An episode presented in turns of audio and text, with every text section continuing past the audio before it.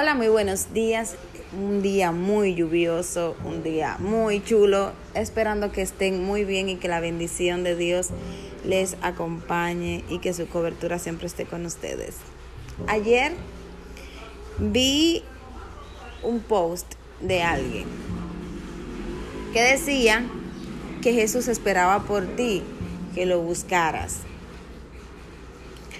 Y hace aproximadamente un año, un año y medio atrás, compartía opiniones con un amigo hermano eh, sobre estas cosas de, de lo que te dicen pero no te enseñan. Por ejemplo, te dicen que busques de Dios pero no te enseñan a buscar a Dios. Te dicen que ores, pero no te enseñan a orar. Más bien nosotros conocemos lo que es la oración como pedir a Dios. Pedimos, pedimos, pedimos, Señor, dame esto, Señor, dame aquello, Señor, llévame, Señor, ayúdame, Señor, bendíceme, Señor, súpleme. Eso es pedir a Dios. Pero cuando vamos a, a orar, cuando vamos delante de Dios con un corazón agradecido, decimos, Gracias Señor. Gracias Señor. Gracias por esto. Gracias por aquello. No solamente ir a pedir a Dios, porque Dios conoce nuestro corazón y nuestra necesidad. Y Él va a suplir cada una de ellas. El corazón que debemos tener delante de Dios y para hablar con Él es un corazón agradecido. No es que no sepamos orar. No es que orar solamente es hablar con Dios. Una, no es que no sepamos orar porque solamente pedimos, no. Y dos, no es que solamente orar es hablar con Dios, tampoco. ¿Por qué? Porque orar hay que, incluso hay que saber orar. Incluso hay cosas que le pedimos a Dios que nosotros en nuestra mente, en nuestra consciente y subconsciente sabemos que no que no son para nosotros. Nosotros mismos sabemos que no son para nosotros, pero lo que nosotros idealizamos de una persona, de un momento, de una pareja, es lo que queremos. Y aunque nosotros sabemos a ciencia cierta que no es para nosotros, queremos que Dios nos lo dé. Te dicen que ames al prójimo, pero no te enseñan a amarlo. No te enseñan a amar a tu prójimo. No te enseñan que cuando te traicionan, cómo tú debes actuar. No te enseñan que cuando te mienten, cómo tú debes ser con esa persona. No te enseñan a amar al prójimo. No te dicen los pros y contra que conlleva, que lleva cada cosa. No te la dicen. Solamente te dicen ama, ora, perdona eh, ve, sigue a Dios, busca a Dios, busca a Jesús, que en Él encontrarás vida, que en Él encontrarás felicidad, que en Él se te irán todas tus tristezas.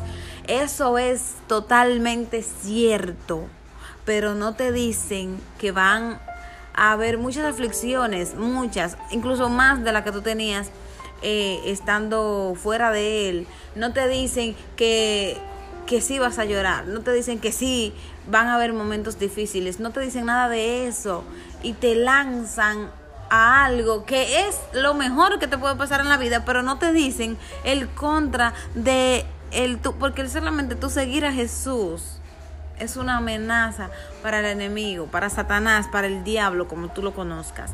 El solamente tú decir yo te sigo Jesús, el solamente tú decir yo te sigo Cristo, eso ya basta para que el enemigo comience a picarte y comience a atacarte. Entonces, ¿qué debemos de hacer? Decirle, mira, la palabra dice que muchas son las aflicciones del justo, pero que de todas ellas la librará Jehová.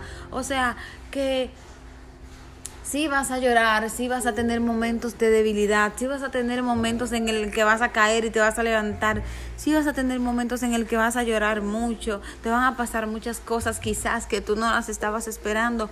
Va a llegar un momento en el que vas a decir, pero yo estoy peor aquí que cuando yo no estaba en Jesús, que cuando yo no estaba en Dios. Sí, te van a llegar todos esos momentos, pero Dios dice que Él estará contigo, que Él es tu ayudador, que Él es tu sanador, que Él es tu proveedor, que Él te va a ayudar, que Él te va a sustentar y que Él estará ahí. Y es que muchísimo mejor son las cosas cuando estamos en Dios, porque aunque veamos que el mundo se nos está tornando eh, muy feo, cuando pensamos que todo se nos está cayendo encima, ahí tú dices, Señor, tú dijiste que vas a estar conmigo y yo creo en tu palabra y yo te creo a ti, entonces el Señor estará contigo. No tanto porque tú se lo digas, sino porque Él estará contigo de todas formas. Pero es eso, es, es, es, no es que tú no vas a llorar, no es que todo va a ser felicidad, es que las cosas se pasan mejor, todos los problemas se conllevan mejor cuando estamos en Dios, cuando le pedimos a Dios, cuando vamos a Él. Estar en Él es lo mejor que te puede pasar. Pero la gente no te enseña a hacer las cosas, solamente te manda a que las hagas. Busca de Dios, perdona al prójimo, ama al prójimo. Usted sabe lo que es eso, que usted quiera matar a una gente con una cosa que le haga a usted. Y que usted tenga que amar a esa persona así. Así, nada más porque una persona cristiana me dijo a mí que yo tengo que amar al prójimo. Hágame lo que me haga, yo tengo que amarlo. No, las cosas no son así. Tenemos que enseñar a las personas. Te dicen, eh, tienes que, que, que amar, tú tienes que perdonar, tú tienes que seguir a Dios, tú tienes que, que ir, tú tienes que, que buscar, tú tienes que, que, que mostrar a Dios, tú tienes que, oye, es mejor enseñar, demostrar que hablar. Yo te digo, vamos a... Hay personas, perdón, hay personas que van a la iglesia, se convierten al Señor, nunca han hablado con el vecino del lado, nunca ni siquiera una tacita de café le han invitado a su casa para que se tomen, o ni siquiera le han pasado un plato especial que han hecho, y van a la iglesia y de una vez quieren invitar a esa persona a la iglesia. O sea, tú nunca me invitaste una taza de café y quieres que yo vaya contigo a la iglesia simplemente por amor al arte. O sea, déjame digerir que ya tú no eres la persona que eras horriblemente y que ya eres otra criatura nueva en Jesús, déjame digerirlo. Eso es lo que dirán los vecinos. Porque tú tienes que dejar que la persona mire tu cambio, que entienda que realmente es así, porque también tiene que ser un cambio real, demostrativo. Dios cuando entra en la vida de una persona entra para cambiarlo todo. Si hay partes en ti que tú no has mejorado y tú dices yo soy así, no, eso es mentira del diablo, eso es mentira del diablo. ¿Por qué? Porque es que Dios transforma todo, hasta tu semblante es diferente. Todo lo que hay en ti es diferente. Todo lo que hay y todo lo que tú tocas y a donde quiera que tú vas se tiene que tornar diferente porque ya hay otra persona dentro de ti. Porque ya ese yo que, que, existe dentro de todos nosotros realmente, que está ahí, que ese es el yo de nosotros, no es que que se va a ir, es que cada día que, pasa tú lo vas menguando, tú lo vas matando para que crezca entonces esa nueva criatura que Dios ha hecho en ti y que Dios quiera utilizar para que otras personas lleguen a Él. Por eso es que yo te digo, no mande a la gente de que, de que busca de Dios. Mira, busca de Dios que tú eres un pecador. Mira, busca de Dios que tú, tú también fuiste pecador. No, no, no señales a la gente. Además, no lo mandes, enséñalos a ellos. La gente no se manda a hacer cosas, se enseñan a hacer cosas, a hacer las cosas, a buscar a Dios y a explicarle por qué hay que buscar a Dios y qué conlleva el, buscar a Dios. ¿Cuáles son los beneficios? ¿Cuáles son la, las bendiciones? ¿Cuáles son las cosas que te pueden llegar a pasar que tú entenderías que son malas, pero que son para tu crecimiento espiritual y para la vida eterna. Dios les bendiga muchísimo.